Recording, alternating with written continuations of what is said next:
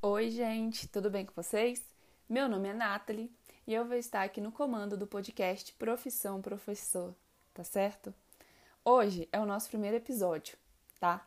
Nesse primeiro episódio, eu queria só falar quais que são os nossos objetivos com esse podcast. E, para não perder tempo, já vamos tratar dos princípios da educação que constam lá na nossa Lei de Diretrizes e Bases da Educação Brasileira. A lei lá de 1996 que rege a nossa educação até os dias de hoje, certo? Então vamos lá. Qual que é o objetivo desse podcast? Falar sobre educação, falar sobre a vida do professor, sobre a carreira docente, sobre teorias educacionais, sobre legislação educacional, sobre BNCC, sobre PNE e tudo mais. Nosso foco aqui é professor e educação, que envolve esses dois, esses dois não, né? Esse universo maravilhoso a gente vai estar falando aqui, beleza? Vamos começar falando sobre o artigo 3 da LDB. Esse artigo 3 da LDB que fala quais são os princípios que devem reger a educação brasileira. Então vamos lá falar sobre os princípios que regem a educação no Brasil. Os princípios constam ali no artigo 3 da LDB, Lembrando, gente, que a LDB ela foi uma lei que foi aprovada ali no ano de 96, né? Também é conhecida como Lei Darcy Ribeiro, devido à importância que ele teve para que essa lei fosse sancionada ali no ano de 96 pelo então presidente Fernando Henrique Cardoso. Tá certo? Vamos lá. Item de número 1, um, como princípio da educação no Brasil. Igualdade de condições para o acesso e permanência na escola. Tá certo? Só um adentro. Quando a gente fala dos princípios da educação do Brasil, o princípio de número 1 até o número 11 foram princípios que foram colocados na LDB ainda lá em 1996. O princípio de número 12, 13 e 14 foram princípios que foram agregados, que foram é, adicionados à LDB no decorrer dos anos, tá certo? Então, primeiro princípio, igualdade de condições para o acesso e permanência na escola. É, para as pessoas que estão estudando para concurso, gente, é muito importante que vocês se atenham a esse primeiro princípio, porque ele é muito recorrente e ele é muito cobrado em provas de concurso, tá certo? Temos o princípio de número 2, que é a liberdade de aprender, ensinar, pesquisar e divulgar a cultura, o pensamento, a arte e o saber. Esse vai ser o princípio de número 2 presente na LDB. O princípio de número 3, pluralismo de ideias e de concepções pedagógicas. A gente tem que até dar uma paradinha, né? Que é pluralismo, parece um trava-língua, né? Mas esse terceiro item, ele está associado com a ideia que a gente tem de liberdade de cátedra. O professor é livre para escolher ali as concepções pedagógicas que ele vai usar, certo? Item de número 4. Respeito à liberdade e apreço à tolerância. Gente, isso é um princípio da educação. Vamos praticar isso aí em nossas vidas, tá? Concurseiros, esse é o de número 4. Item de número 5, coexistências de instituições públicas e privadas de ensino. Esse é um princípio, gente, de número 5.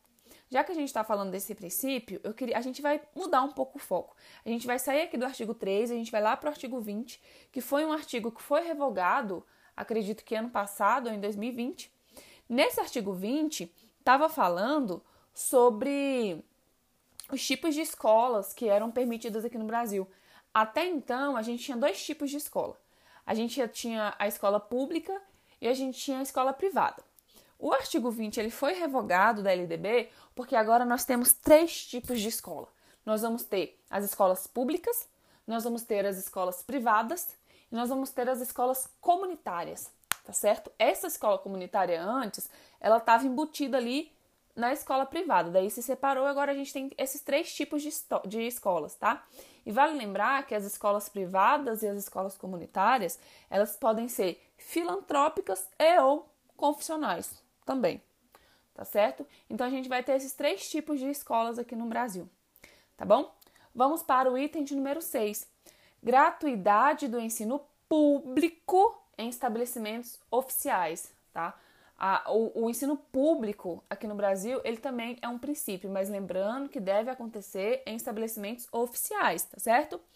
Temos também a valorização do profissional da educação escolar. Essa valorização do profissional da educação escolar, ela ficou muito clara e evidente na elaboração do PNE, né? Lembrando que o PNE, que é o Plano Nacional de Educação, que tem duração de 10 anos, que foi elaborado ali em 2014 e tem validade até o ano de 2024, ficou muito clara essa questão da valorização do professor, tá certo?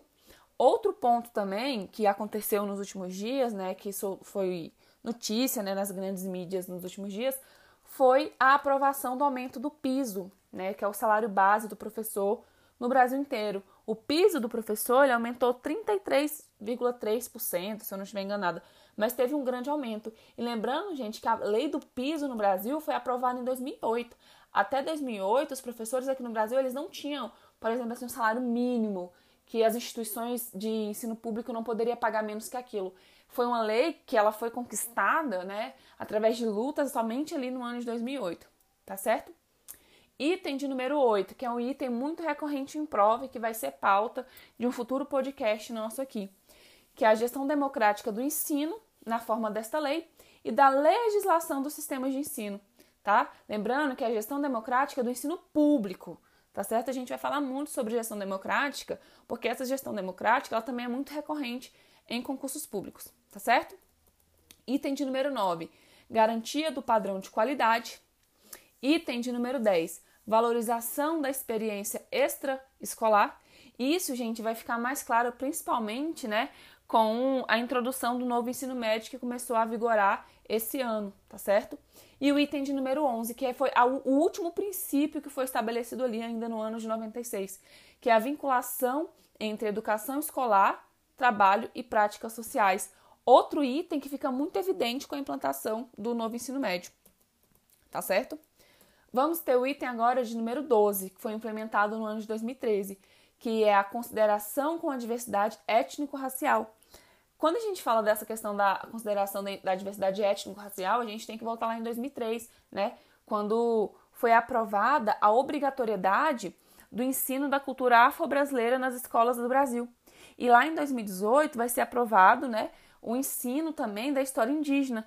Hoje, obrigatoriamente, o, o ensino básico brasileiro, né, os cursos superiores que são formados para as áreas de formação de professores também, devem ofertar, né, disciplinas e conteúdos que ofereçam ali a, a, a história, né, afro-indígena, né, africana e indígena aqui do nosso país, tá certo?